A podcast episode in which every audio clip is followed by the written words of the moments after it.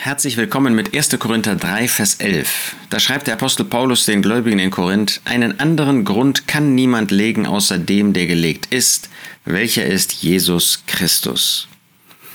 In Korinth gab es vieles, was falsch lief. Man kann sagen, chaotische, traurige, furchtbare Zustände. Da gab es solche, die sich hinter Gruppenführern stellten.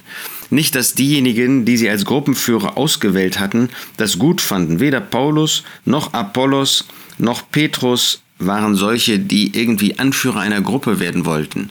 Aber die Gläubigen haben sie dazu gemacht. Sie haben aus denen, die Instrumente in der Hand Gottes waren, Gruppenführer gemacht. Und Paulus muss ihnen darstellen, was sind wir denn? Derjenige, der wirkt, das ist doch Gott. Wir sind nur solche, die mitarbeiten an diesem Werk, das er uns übertragen hat. Wir sind Gottes Mitarbeiter.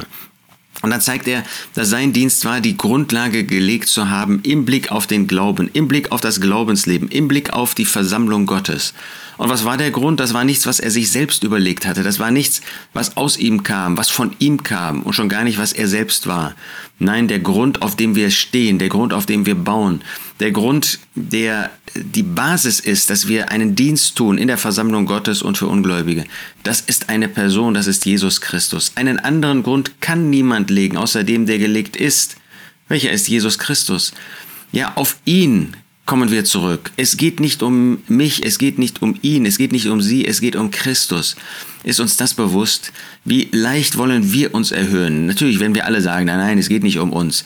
Aber man kann ja erkennen, ob jemand sich selbst inszeniert, ob jemand selbst groß werden möchte oder ob er Christus groß macht. Und er ist die Grundlage. Er hat doch das Werk auf Golgatha vollbracht. Ihm verdanken wir doch alles, nur weil er gestorben ist, nur weil er uns erworben hat, nur weil er die Versammlung Gottes durch sein Werk hat bilden lassen durch den Heiligen Geist. Nur dadurch gibt es überhaupt Hoffnung, haben wir überhaupt eine Zukunft, gibt es überhaupt Segen, stehen wir auf der Gnade. Es ist wirklich so, man kann nur zurückkommen auf Christus. Das ist der Grund, das ist die Grundlage, das ist das Fundament des Hauses Gottes, das ist das Fundament deines persönlichen Glaubens. Einen anderen Grund kann es nicht geben. Lasst uns nicht uns selbst groß machen oder andere groß machen. Lasst uns auf Christus sehen. Einen anderen Grund kann niemand legen außer dem, der gelegt ist, welcher ist Jesus Christus.